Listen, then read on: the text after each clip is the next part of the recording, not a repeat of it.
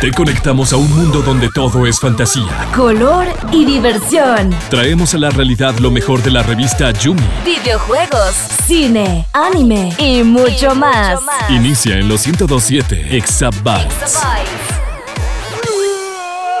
Muy buenas gente, sean bienvenidos a un nuevo episodio de Exabytes. Les habla Andrés Jiménez y como siempre, súper feliz que nos estén escuchando, ya sea desde su casa, desde el trabajo, desde el automóvil, donde sea, súper feliz de que estén acá con nosotros. Y como siempre, obviamente traje a los chicos de Exabytes que nos estarán acompañando en otro tema súper especial. Los voy a presentar a los dos de una vez y cada uno me dice cómo se encuentra. Obviamente me encuentro con el gran y carismático ministro Edu y obviamente la maravillosa Nelly, como siempre ha estado. ¿Cómo han estado, muchachos? Andrés, vos no me traes, yo vengo solito, gracias. Y pues di aquí con los dolores del crecimiento, cuando uno todavía está en etapas de desarrollo, a veces le, duelen a uno los huesos, cuando se levanta le traquea todo, pero ellos son cosas de la vida. Se necesita eso. Pues bien, chicos, súper alegre de estar con ustedes una ocasión más aquí con todas las ganas, pero también como dice Edu, ya la edad ya pesa, ya uno está ya no está para estos trotes, pero súper contenta de estar una vez con una vez más con ustedes, entonces a darle con todo. Nelly, ¿cómo están los rellenitos? No he comido, pero me comí unas empanadas esta semana. Ah, bueno, ¿eh? ¿De qué? De manjar, de manjar y hay unas que venden de coco con higo. Serena, morena, yo sí sé qué es manjar porque ya me explicó, pero, las gente, pero la gente que no sabe qué es manjar. Bueno, es una mezcla así como de leche con vainilla y canela. Entonces, algo así es, pero un poquito más como gelatinosa, no tan líquida. Entonces, algo así es el manjar. Aquí, por lo menos aquí en Guatemala, así es. Bueno, ahí. Ah, para, que, para ir a probar, Andrés. Esto está interesante. y qué bueno que introdujeron el tema porque hoy vamos a hablar de rellenitos. No mentiras, no mentiras. Ya. Les vamos a traer lo que vamos a hablar hoy, que por cierto, en mi opinión es súper interesante. Hice, o sea, lo logré, gente, lo logré. Hice que Edu se viera lo que yo quería que viera y yo sé que está feliz. O sea, no lo pueden mm. ver, pero está feliz de lo que vio. ¿Cierto, no, Edu? Extasiado. Así, pero uff, pero que brinco en un pie. Así no, pero hay que rescatar, hay cosas que rescatar y eso es lo que vamos a hablar. El día de hoy les traemos películas, pero no exactamente las películas de siempre. O sea, no estamos hablando de eh, como live actions, no estamos hablando de películas occidentales tampoco. Estamos hablando de películas orientales y del género de anime. Así que vamos a hablar como tal vez como de las más rescatables o por lo menos las más conocidas por ahora. Yo sé que en un futuro alguien me va a llegar a decir, eh, Andrés, te, te, faltó tal película, eh, no mencionaste tal detalle con esta.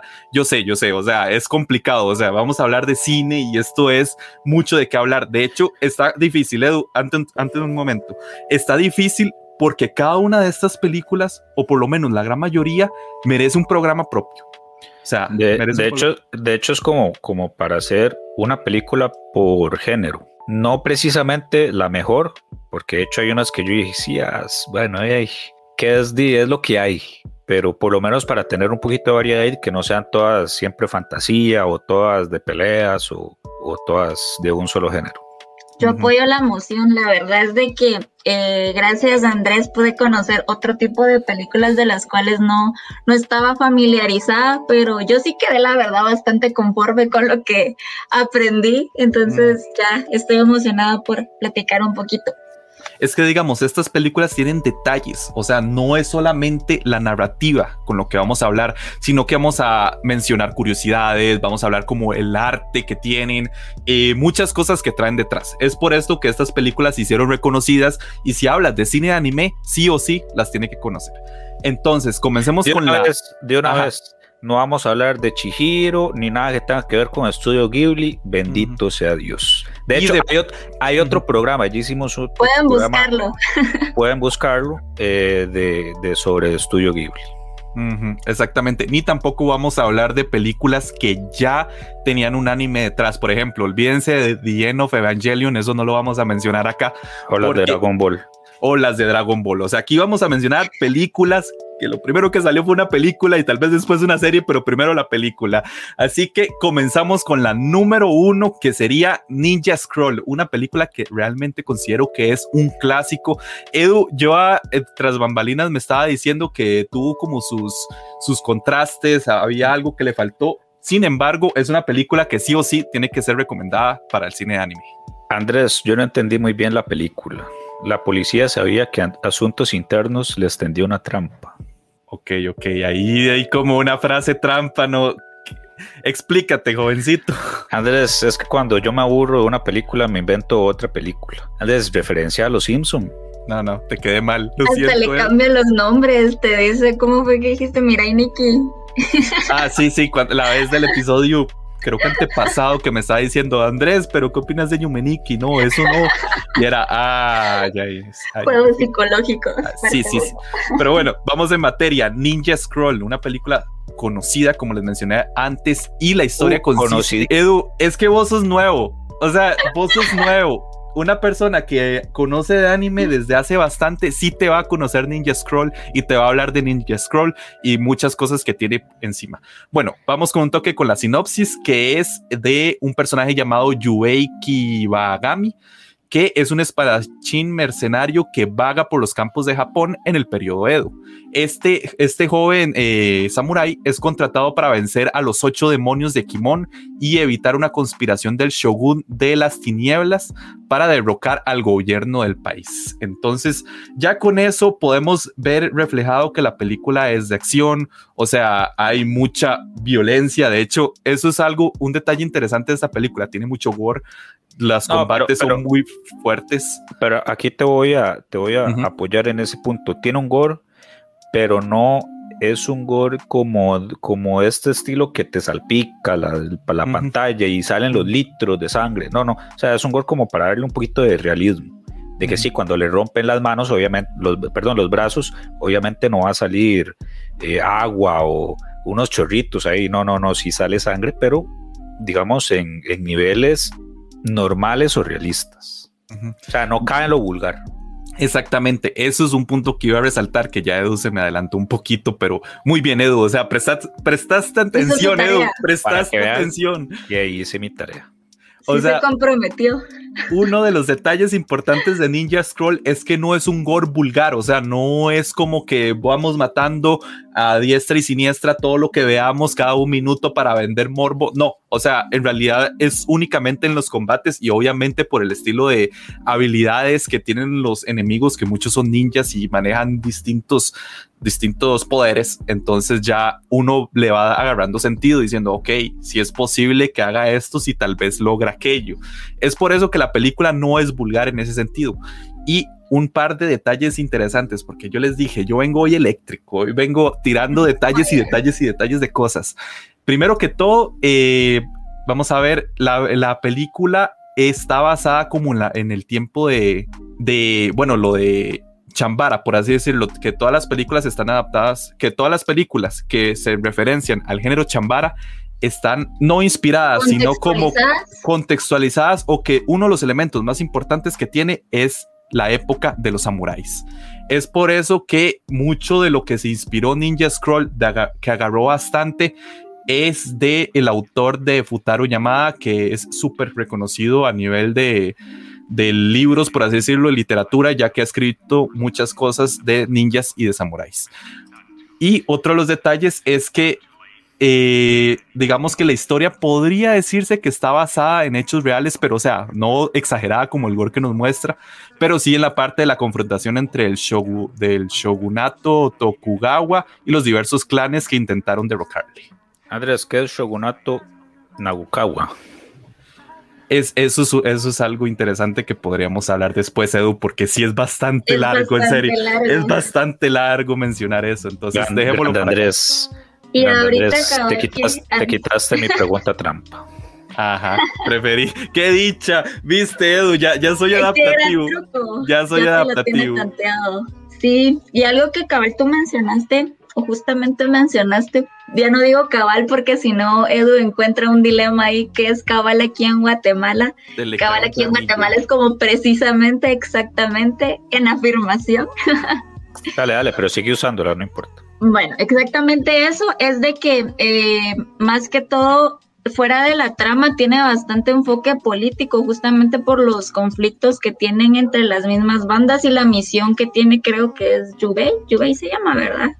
El samurái que creo, creo que ya no es samurái porque ya se tornó a ser un Ronin, ¿verdad? Al no tener amo y al buscar su propio, su propio camino y a pesar de que es como le dirían un caza recompensas en la actualidad, él se dedica eh, ya cuando está metido en todo el tema, ¿verdad? Inconscientemente lo meten en todo ese tema, ya él empieza a darse cuenta y los demás involucrados empiezan a tener otro contexto como más político y eso me recuerda mucho a, a Rurouni Kenshin, no sé si te recuerda mucho, que tiene un montón de, tanto la trama de ser un Ronin como el tema político y de que tiene su lado bueno, pero incluso la animación también tira como un aire, la colorización y todo.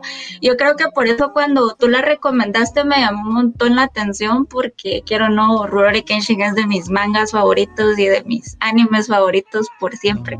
Entonces a mí sí me gustó bastante desde la trama hasta el tema de los monstruos, porque era algo por lo menos que yo sabía que para la época era otro rollo, era otro tema totalmente diferente y que fue de los precursores en este tema de los em, del tema de los ninjas y de introducir monstruos con poderes y todo eso. Entonces sí me pareció bastante buena.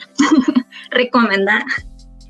Y con, bueno, hablando todos esos detalles que Nelly mencionó, o sea, sí, tampoco es que hay que esperar como la mega narrativa, porque la mega narrativa ahora la vamos a decir porque hay películas que sí te explotan el cerebro cuando hablamos de cosas existenciales. O sea, no, no esperen eso en Ninja Scroll, pero si quieren acción, que no se pase lo vulgar, que al mismo tiempo tenga algo ahí interesante, picantón, ahí la tienen. O sea, es una película 100% recomendada con una animación que la, ah, yo considero que es muy buena. Para el tiempo que salió, está muy bien. Para ese tiempo, ya para ahora ya no. Bueno, bueno, nos, es que eso sigamos, por favor. Nada más voy a dejar, voy a dejarlo así como un detalle. Ok, puede que no para este tiempo no sea como lo mejor, pero es clásico. O sea, es como cuando uno va a jugar un juego de Play 1, uno va a decir, obviamente estos gráficos no son lo mejor actualmente, pero en cierta parte te va a gustar. Me explico, a eso es lo que vamos. Luego la cara de eso es como prosigamos. Sí, porque a no le gusta ni el Play 1. Eh, imagínense, o sea, qué clase de persona. No, no inventes. bueno, bueno, bueno. Sigamos, sigamos. Vamos con la recomendación número 2, que curiosamente es como del mismo creador de Ninja Scroll. O sea, los conecté así como estratégicamente. y ahora todo tiene sentido, para, al menos para mí. Bueno, bueno, vamos a ver. La película número dos que les vengo a recomendar que a mí me encantó y no fue, y la conocí de una forma diferente realmente, es la de Vampire Hunter D. Una película igual, bueno, un par de películas que se lanzaron de vampiros, que estas consisten de que están ambientadas en un futuro lejano y que tratan sobre un vampire, y lo digo así al propio, vampire llamado D, que le digo Vampire porque significa mitad humano y mitad vampiro. Este es un hombre serio y callado que viste armadura negra, sombrero y espada.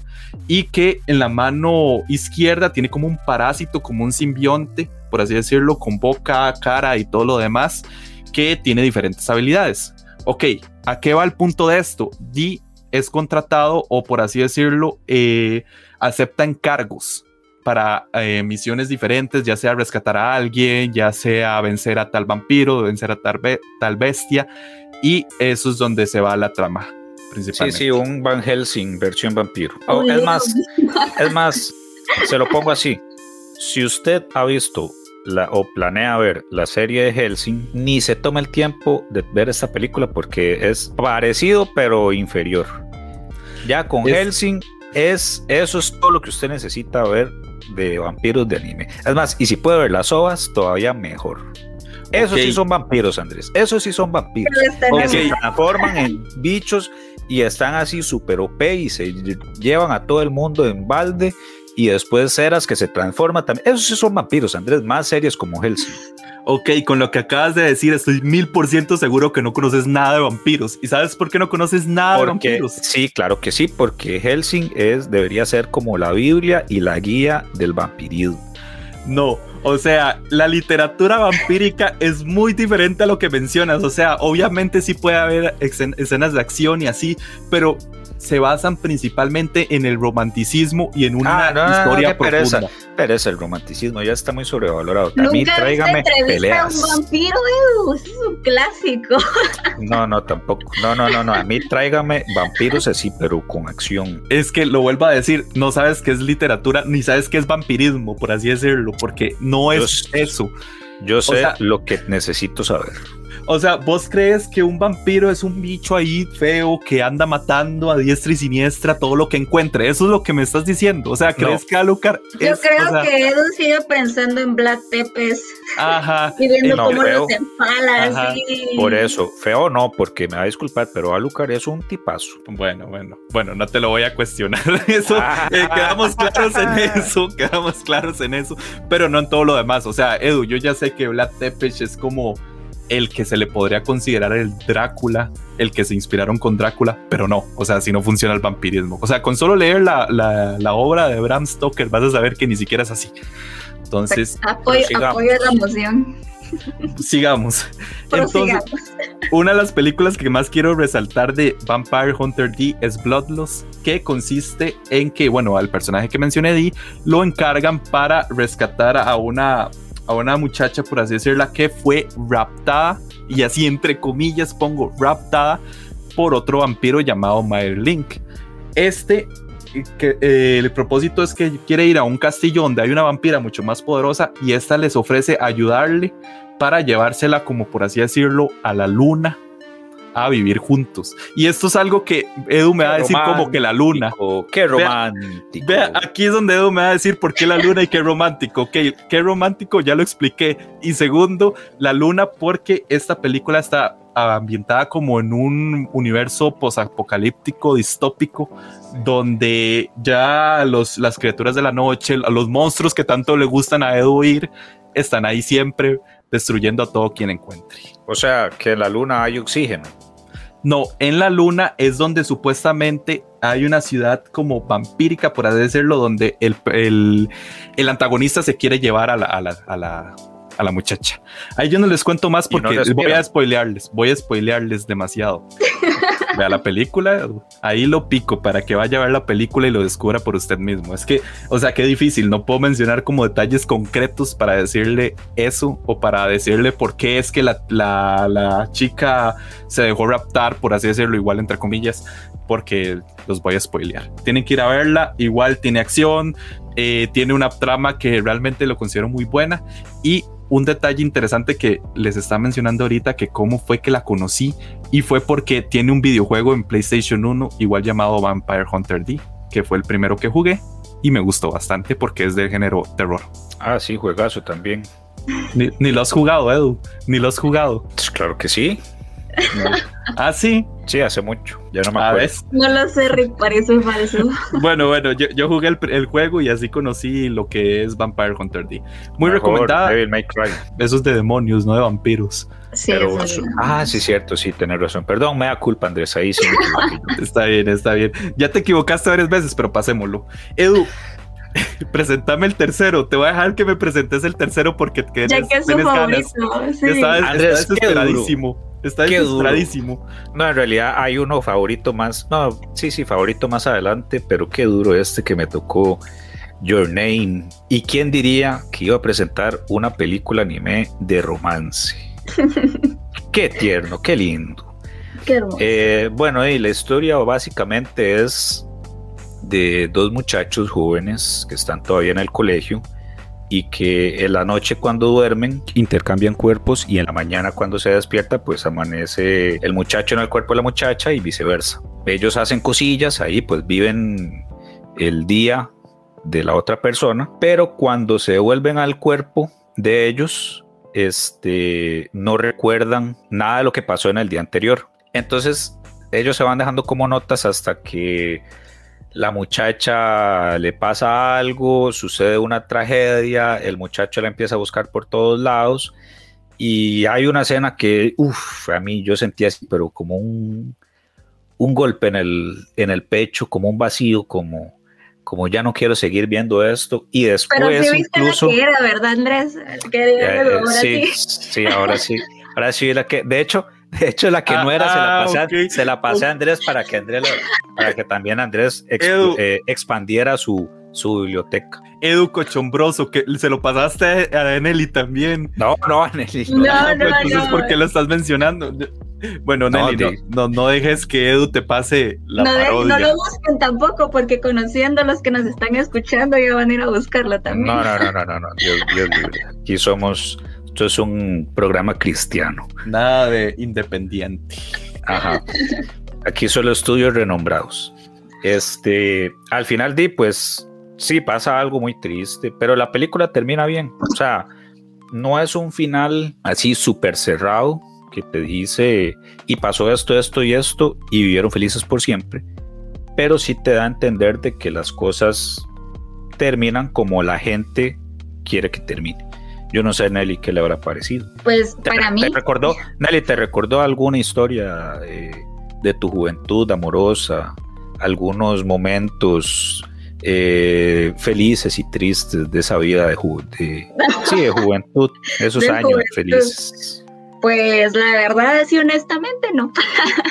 Pero la película sí es, me gusta bastante porque a pesar de que yo no soy mucho de películas románticas, esta sí me gustó bastante, especialmente por la animación y porque si hay un momento en el que como que te juega la vuelta de alguna manera psicológica en el sentido de que ya no sabes qué onda va. Entonces si hay como cositas así que te deja como la expectativa y te deja como con dudas de por qué no estos chamaquitos eh, logran contactarse o por qué no se pueden ver o por qué no pueden hablar. Entonces es como una trama bien bonita. Eh, me pareció bastante diferente a lo que estaba acostumbrado en películas de anime. Entonces sí, me gustó bastante. Creo que Andrés iba a agregar algo también. nada más antes, antes, Andrés, la animación es muy chiva. La animación es muy buena. Los escenarios me gustaron bastante. O sea, para yo ser una persona que no consume mucho anime, sí le, eso me gusta mucho, la, eh, como el, el detalle, esos detalles, ese perfeccionismo que le ponen a los escenarios, me gustó bastante. ¿Y sabes por qué tiene una animación tan buena? Decime por qué. Porque uno, el director de las películas, por ejemplo, de Your Name, de, de otras que tienen como una animación así muy buena, como El Jardín de las Palabras, Weathering with You, 5 centímetros por segundo. Todas esas películas son del mismo director y este es Makoto Shinkai. Makoto no conozco ninguno. Makoto Shinkai se especializa, o por así decirlo, busca que todo, que la animación sea precisa y perfecta y que sea por así decirlo, cada detalle, principalmente en lo que es el ambiente, lo que es el agua, lo que son las plantas, todo él trabaja para que el ambiente sea muy bueno con la última tecnología.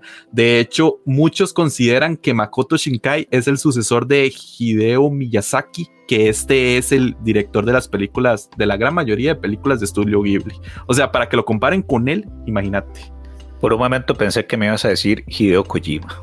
No, no, no, Miyazaki, Miyazaki. Este, sí. Bueno, eh, la, película de hecho tiene, podríamos decir que el trasfondo o la historia principal se apoya mucho en esta leyenda del hilo rojo. De hecho habla mucho del destino de las personas, de que están, este, tienen este hilo rojo que es invisible, que se puede romper, pero que también se puede reparar. Entonces, si a usted le gusta ese tipo de historias, pues es probable que este anime. Qué romántico. No, ves, ves que te gustó, ves que te gustó. E, es, gracioso porque, digamos, dijo que le iba a tirar y yo no le veo tirando nada. No. Es que hecha que me lo recordaste porque tiene unos fuertes guionazos, pero es que meterse en territorio de los viajes en el tiempo es, son aguas pantanosas. Sí, sí, y, cuesta, y cuesta mucho, digamos, eh, porque por ejemplo, aquí hoy voy a decir, la muchacha cuando viaja, bueno, cuando intercambia el cuerpo del muchacho, no solo cambian de cuerpo, sino que es él está tres años en el futuro del presente de ella. Entonces yo me puse a pensar, a ver, se cambió de cuerpo, pasó tres años y no notó que las cosas eran diferentes. Ok, son tres años, que tampoco es que en tres años vamos a ver eh, autos voladores o mega edificios, pero por ejemplo, una construcción, algún edificio nuevo, eh, las noticias que ve en televisión o cosas, películas, eh, libros, no los notó. O sea, se dio cuenta hasta después. Ah, yo no sé, Andrés. Ahí voy a tirar el guionazo loco porque es, eso está raro. Sí, es que realmente es, es complicado. Y como dije anteriormente, hablar de estas películas en un programa así, o sea, es para que cada película le dediquemos un programa, porque sí es difícil. Pero te doy un punto, Edu. Dejémoslo como a la duda y lo podemos hablar en un siguiente programa. Y ahora les voy a comentar otra de las famosas películas de anime que definitivamente tienen que conocer o ver. Seguí conectado a la experiencia Exabytes. Ahora vamos a hablar de mi amiga la sirena. Yo como mi amiga la sirena, espérate, me perdí. ¿A qué te referís con esto? No, no, no, nada más estoy inventando porque las películas que siguen. No, no, en realidad están vacilonas las que, las que siguen. No, vacilonas no, son una obra de arte. Aquí no me puedes decir nada, son una obra de arte. Ya esto son terrenos fuertes, o sea, digamos que lo que pasó son películas muy buenas, son reconocidas, pero esto es un antes y un después en la animación japonesa. Vacilonas y ahí no va a pasar. No lo sé, Edu. Inclusive cuando hablemos como por la penúltima y última vas a decir, bueno, sí, o sea, sí, aquí sí hay algo detrás. Está bien, dale Andrés. Ok, presentemos una de las películas porque traigo dos del mismo director de Satoshi Kon. Si ustedes conocen a Satoshi Kon, ha sacado películas muy buenas y una de ellas es la película Paprika, lanzada en el 2006 por el estudio Madhouse. Una película que realmente, uff, o sea, agarrarla de inicio a fin y entenderla está, está heavy, realmente está heavy. Es como muy complicado. Pero bueno, les voy a traer un poco lo que es la sinopsis, que se trata sobre la psiquiatra Atsuku Chiba, que ha desarrollado un método de terapia revolucionaria denominado PT o también se le conoce como el mini digital en latino. Un prototipo de máquina experimental la que hace posible que uno pueda introducirse en los sueños de otra persona o implantarle otros sueños el propósito de esto consiste en que uno pueda tratar como trastornos mentales, pueda descubrir traumas y, o sea, es un avance de la ciencia médica muy avanzado. Sin embargo, sucede que al inicio de la película se roban, se roban varios modelos del mini digital y esto ocasiona que una persona empiece a, entrar, a adentrarse en los sueños de los que, digamos, por así decirlo, los, los del hospital. Es aquí donde uno tiene que ellos descubrir cómo es que pueden atrapar a la persona que se está metiendo en los sueños, que les está haciendo un desmadre mental. Y es aquí donde la película se pone muy, muy buena. No sé qué opinan ustedes. De hecho, si esa sinopsis se les hace conocida, es porque Christopher Nolan se inspiró, dicen unos, se robó, dicen otros, eh, la idea para hacer la película de Inception. Que la verdad se haya robado, se la haya inspirado, Inception es un peliculón y si lo tomamos como una adaptación live action, sería una muy buena adaptación. Andrés, te voy a ser honesto, la película sí me gustó.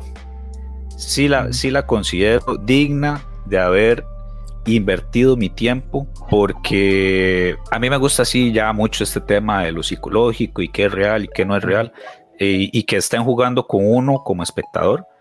Entonces, la verdad es que sí, le doy un 9, sí es visible. Y saben el detalle de esto es y que quiero resaltar mucho es que sí la película juega mucho con lo que uno piensa que está pasando y no. Por ejemplo, está un personaje, por así decirlo, entra a una habitación. No voy a hablar más del tema y tal vez esto no esté basado 100% en la película, pero es para darles un ejemplo. Es como que entre a una habitación y de la nada, no sé, eh, se caiga. Se caiga, se golpee, eh, pase algo y de un pronto a otro uno piensa que, ok, se cayó, todo bien. Pero en un segundo te lo cortan y descubren que la persona tal vez realmente nunca se cayó y que más bien se iba a tirar a un precipicio o algo así y el otro lo agarró. Es aquí donde juega el, el, paprika, o sea, no sabes cuándo está soñando, cuándo, cuándo lo inducieron, porque eso mismo dije, te inducen los sueños, entonces no sabes. Es como que uno se ponga un casco de realidad virtual y toda la realidad que tenés alrededor te la transforme en este visor y te lo cambie. Entonces, por ejemplo, en, el, en, en la realidad virtual ves una persona, pero en la realidad es otra persona.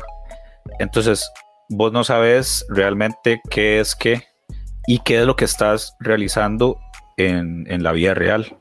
Puede ser que vos en, en, este juego, digámoslo, en este juego de realidad virtual, vos estés, eh, qué sé yo, pasando por un bosque pero resulta que en la vida real estás pasando por media pista. Entonces algo por ahí, va más o menos las cosas por ahí. Y, otro eso es lo bonito.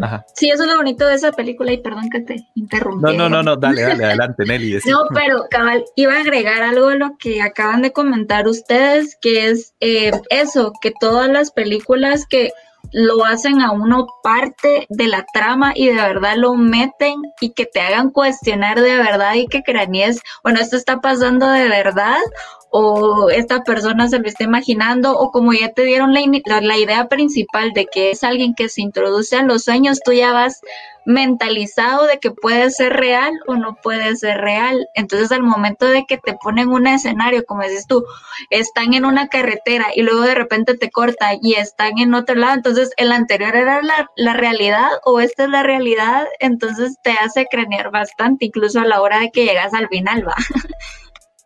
Sí, por ejemplo, puede pasar que están en, están, no sé, como mencioné antes, en una habitación y en cinco minutos en realidad estaban acostados durmiendo. O sea, así te lo cortan. Uno no, uno juega, por así decirlo, juega mucho con eso. Y otro detalle que seguro a Edu le va a gustar muchísimo. ¿Te acuerdas cuando mencioné que la casa animadora era Madhouse? Es, bueno, Madhouse es la casa animadora de Dead Note de Devil May Cry, ah, sí, sí, de High School of the Dead, de Claymore. O sea, imagínate la animación que tiene. O sea, por eso yo les digo, la recomiendo muchísimo. Y la banda sonora también es genial. De, de, hecho, uno de los temas finales que seguro me va a decir Edu, ¿quién es este? ¿Por qué me está hablando de, de gente que ni siquiera sé quién es? Es que el tema final fue interpretado por Susumu Hirasawa y Susumu Hirasawa es el que hizo los temas de Berserk. Solo con solo eso ya sabemos quién es, qué fuerte es. O sea. Queda igual, pero y, si alguien lo conoce, muy bien. Nelly, ¿has visto Berserk? Sí, sí, sí lo he visto. Por eso ah. me da risa la, la expresión de eso. Así mm. Mm. No, pero sí, me gusta mucho. Incluso el manga es muy bueno también. A veces, Edu. Todo el mundo le gusta Berserk. Hasta Gerard le gusta Berserk. Para los gustos, colores. en fin, recomendada muchísimo para que la vayan a ver y de paso les explote la cabeza. Y hablando de otra película que les va a explotar la cabeza, que yo les dije que iba a hablar de otra de Satoshi Kon, es una película que salió un poco antes, como en los noventas, y que agarrarlas, esta sí que es el legítimo, esta sí es la legítima manipulación mental, por así decirlo. No sé si ustedes la han visto, Perfect Blue. Andrés, por supuesto que sí. La vi para este programa. ¿Y qué te pareció? Antes de entrar a la sinopsis, ¿qué te pareció? No, la verdad es que también, igual que el anterior, sigue teniendo como esa línea de jugar con qué es real y qué no, además de que nos presenta mucho la historia, o sea, la, historia la presenta mucho desde el punto de vista de la, de la protagonista, entonces no, no vemos más allá de lo que ella no sabe, entonces eso me gusta porque no te más información de lo necesario ya hasta el puro final. Para entrar en detalles, Perfect Blue nos presenta a la personaje llamada Mima. Es una cantante famosa de un grupo idol, por así decirlo, que debido al fracaso de ventas de sus discos, como que el manager decide que vamos a apartarla de la vida de idol y vamos a hacer que mejor sea una actriz de televisión. Entonces ella como que Mima no se logra adaptar del todo, como que empieza a sufrir como depresiones y replantearse sobre su vida, su carrera, si lo ha hecho bien, si ha fallado otras cosas. Y esa logra como una crisis que, eh, que llega como al alcance de todos. Imagínate que en una parte, bueno, en toda la película, como que empieza también a verse mucho lo que es el Internet, lo que es volverse una figura y que todo el mundo te vea, la comunicación. Y ella, al sufrir todo esto, más un tipo que al inicio, en los cinco minutos, esto no es spoiler, esto es verídico, en cinco minutos de la película hay un como acosador, pero de esos hardcores, por así decirlo, de esos que si vos te pasas de idol a actriz, empieza a acosarte, empieza a pensar si vos eres la verdadera Mima, que esa es la protagonista. Y es aquí donde, el, donde juega muchísimo, porque imagínate todo eso que sufre con la crisis de, de la carrera, con acosadores, con el internet y muchas cosas que ella empieza como a, como por así decirlo, a crear como ilusiones o, ilusiones que uno piensa que son reales, algunas son reales, es, es que es complicado, no sé qué opinan ustedes. Juega mucho con, con, los reflejos, en, ya sea en vidrios o en espejos, donde ella misma se ve como con un alter ego o una versión alternativa de ella, de cómo hubiera sido si hubiera quedado en, en este grupo de idols. De muchas veces le dice, mira, si te hubieras quedado así como estabas antes, hubieras sido más feliz. O cosas de ese estilo. Un dato curioso es que el director de El Cisne Negro, Darren Aronofsky, se dice, y esto tómenlo como rumor porque las fuentes que encontré no, eran, no, se lo tomaban como muy en serio, eh, pero se dice que él compró los derechos de esta película para poder hacer Black Swan para tomar ciertas escenas y, llevarlas a, la película que él hizo. Eh, porque está muy fuertemente inspirada. Yo Black Swan no la he visto, entonces no, bueno, ahí vi como unos videos de algunas comparaciones, eh, pero entonces para que sepan también, si ven, eh, perdón, Perfect Blue y ya vieron Black Swan y se les hace conocida, pues la cosa va por ahí. Y agregando algo que dice mm, Edu, que también me pareció bastante interesante porque yo la película la vi hace tiempo y ahorita por el programa la volví a ver. Entonces me di cuenta que muchas cosas uno no las ve porque como está tan metido en la trama, las pasa desapercibidas. Entonces ahora que la volví a ver, me empecé a dar cuenta de eso mismo, la relación con los temas eh, de problemas mentales y, y, psiquiátricos que tienen las personas como problemas disociativos, problemas de personalidad, psicosis y todo eso porque es justamente lo que te hacen más descaradamente con Black Swan.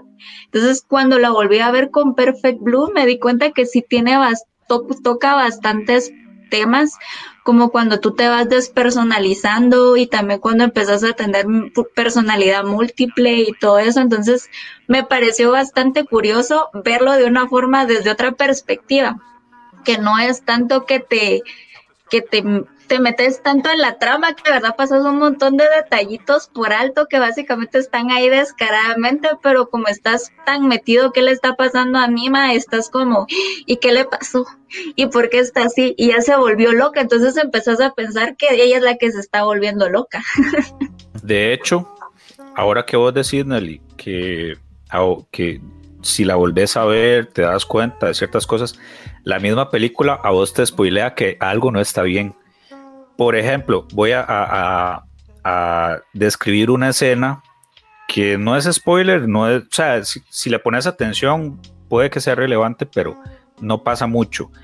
Hay una escena donde hay un concierto pequeñito, hay poquita gente y aparece eh, Mima con, este, con este grupo de idols. Cuando enfocan, bueno, cuando, cuando se ponen la toma al público, se ve este acosador que, que mencionó Andrés al principio y se le ve una cara como de ilusión, de felicidad, de, ay, ahí está mi, no sé, mi obsesión, mi figura ideal. Y si pones atención, contrasta mucho con la cara de las personas que están alrededor de él. Tienen una cara como de sorpresa, de extrañez, y después se transforma como en, como en una eh, expresión como de risa, pero no te, si, no, si no le pones atención no lo notas.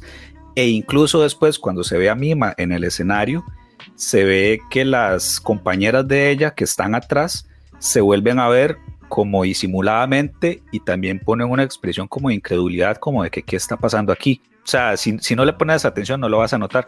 Y ahí te está dando fuertemente pistas de que hay algo que aquí no está bien, hay algo que aquí no está, no está encajando.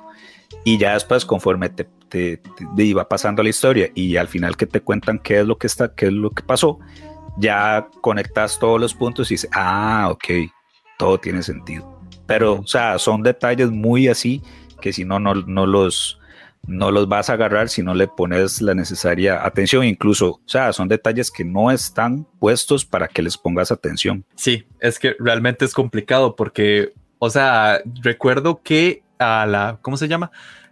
Como que hay una persona en internet que dice que es Mima también y que empieza a interactuar y tiene un blog y empieza a escribir cosas y también se empiezan a morir gente en su círculo de social. Sí, sí, digamos. Eh, también hay que decir de que todo esto pasa en los inicios del Internet. Mima no es así como la gran conocedora del Internet y es una amiga la que le ayuda y encuentra este blog donde incluso pone cosas tan personales así como que diga, hoy me levanté, me hice dos huevos para el desayuno y me cayeron mal. Y ella dice, sí, eso fue lo que me pasó, desayuné, me comí dos huevos y me cayeron mal, pero ¿cómo lo van a saber si solo yo estaba ahí? Entonces también, también va así como de, ¿qué está pasando? ¿Quién me está espiando?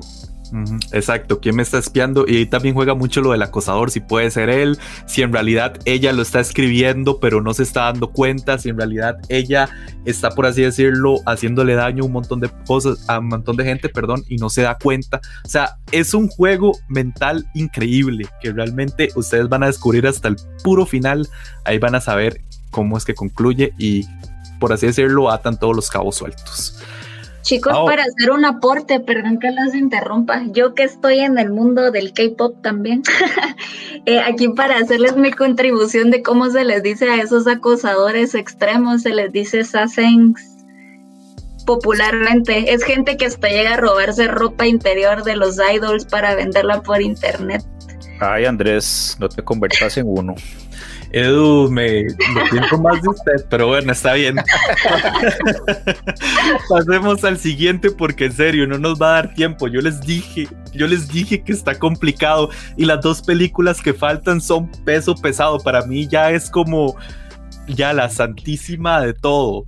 Primero que todo, obviamente voy a mencionar al grande, al grande, grande que no lo puse en el número, el, bueno, al final por una milésima, en serio, pero por una milésima.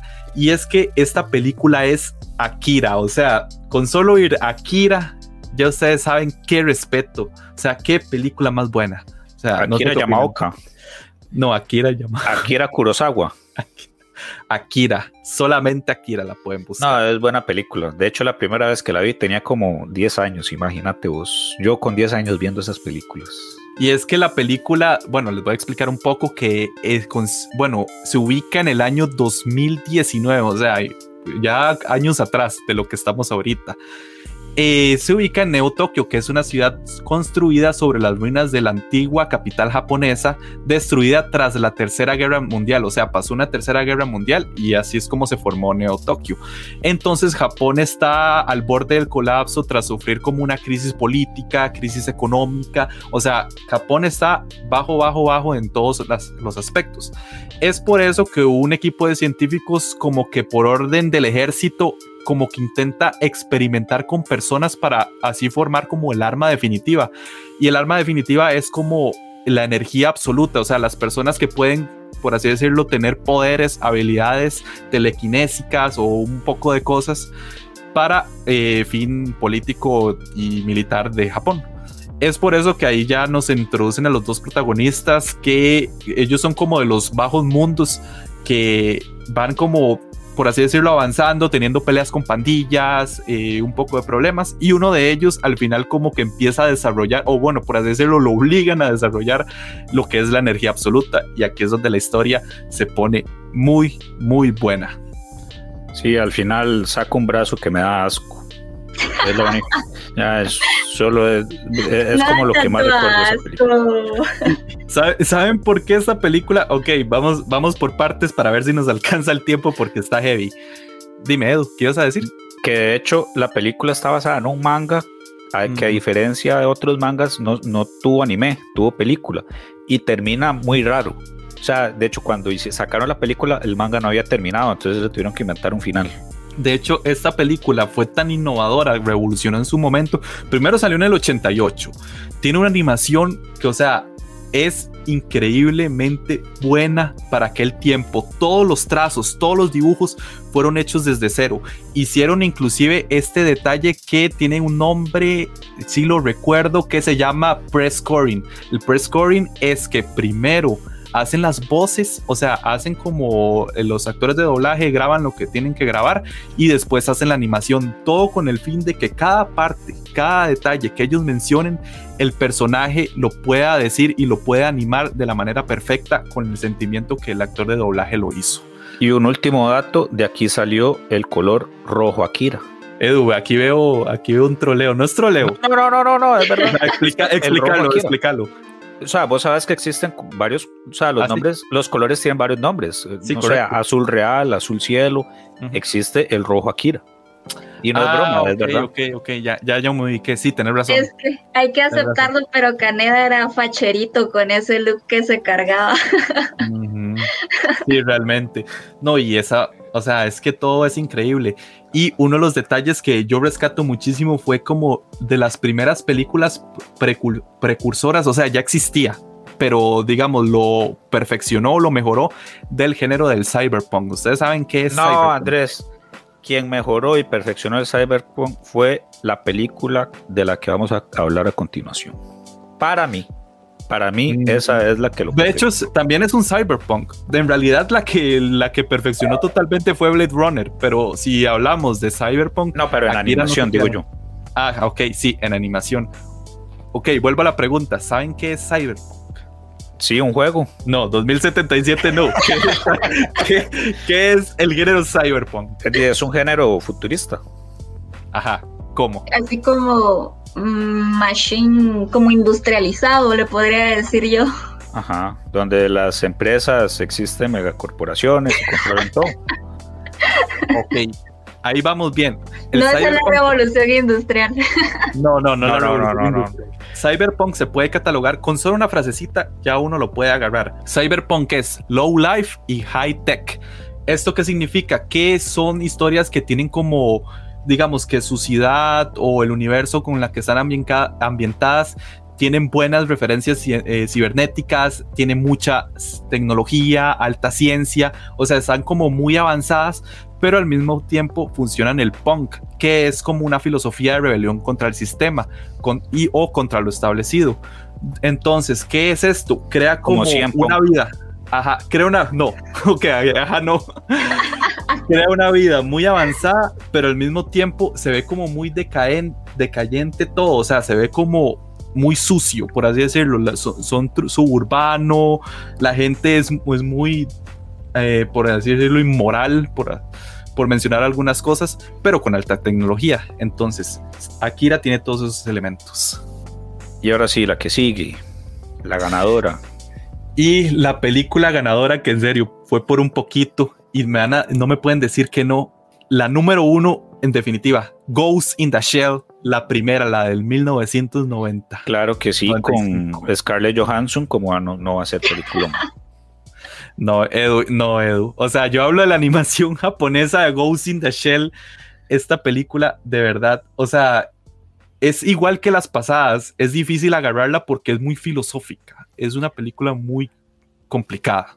No, a mí me gustó me gustó bastante y tengo que reconocer que, ok, está en el género de cyberpunk y la comparé tanto en sí, digamos, la ambientación, lo comparé tanto con la ambientación del cyberpunk 2077 porque yo siento que son las dos obras, aparte de, de, Blade Runner, que tiran más a lo que sería el cyberpunk en la vida real o como, o como se describe.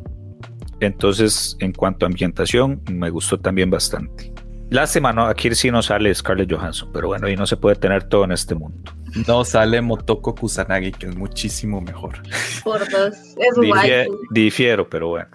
Bueno, bueno, digamos, digamos. De hecho, el mismo nombre te hace como un mini spoiler de qué puede tratar la película y en serio, esto es una película, un programa, entonces se intenta lo que se puede. Ghost in the Shell. leyéndolo en español podemos leerlo como eh, fantasma en el caparazón. por así decirlo. Entonces, ghost es, como una explicación metafórica que refiere a la existencia mental, mientras que shell refiere a la existencia física.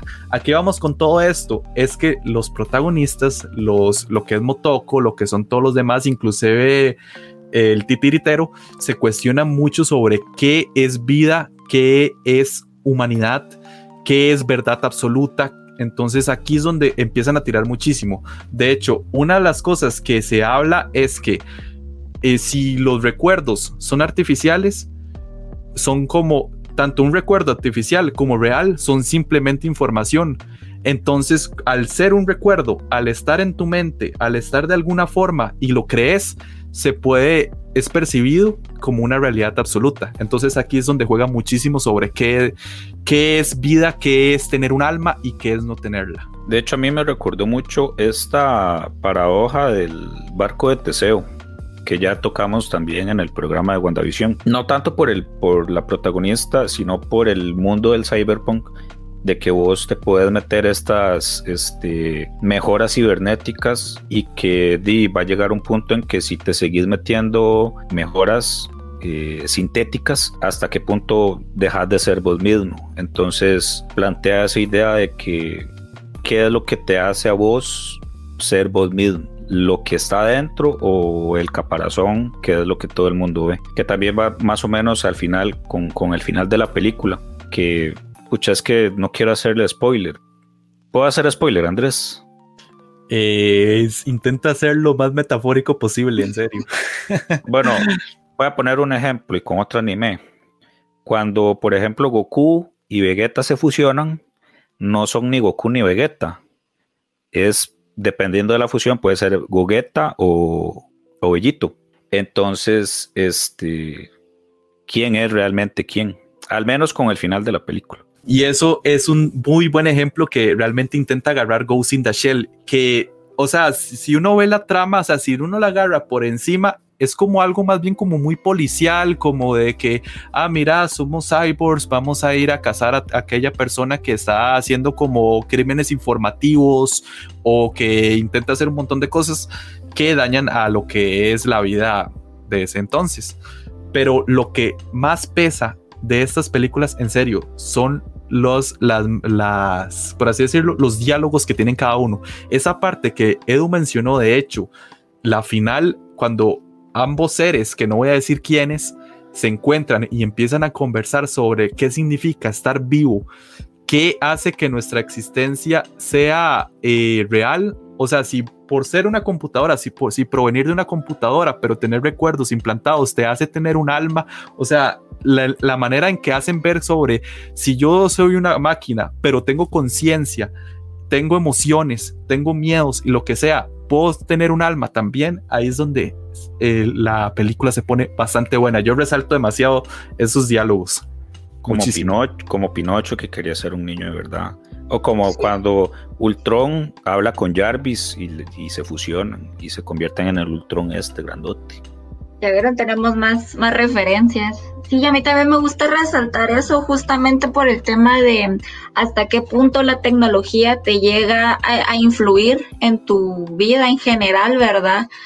Tal vez no a nivel de inteligencia artificial como en las películas normalmente, pero sí tiene gradualmente un impacto en el que tú de verdad te estás despersonalizando a largo plazo, donde perdés de verdad tu concepto de ti mismo, ¿va?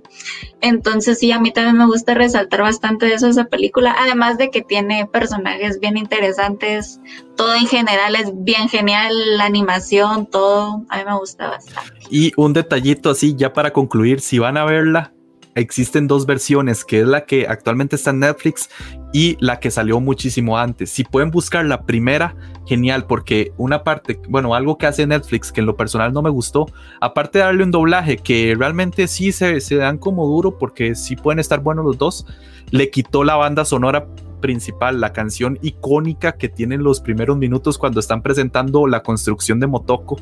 Esa parte la quitaron y me dolió. Me dolió ah, demasiado. temazo. De hecho, tiene, tiene una secuela. La original, creo que tiene una secuela. Innocence. Ghost in the Shell 2 Innocence. Exacto. Entonces, si le gustó, pues vea. Y vamos a cerrar, Andrés, con una frase de un personaje que a mí en lo personal me agrada mucho y es L de Dead Note. Y dice, estar solo es mejor que estar con la persona equivocada. Muchas gracias Andresito, Nelly, por haber estado aquí, a ustedes por habernos escuchado. Recuerden las distintas redes sociales de Revista Yume, Facebook, Twitter e Instagram y la página de Facebook de Exabytes. Cuídense mucho, que la pase muy bien y hasta una próxima ocasión. Chao. Chao, chao. Chao. Termina un podcast más allá de Exabytes.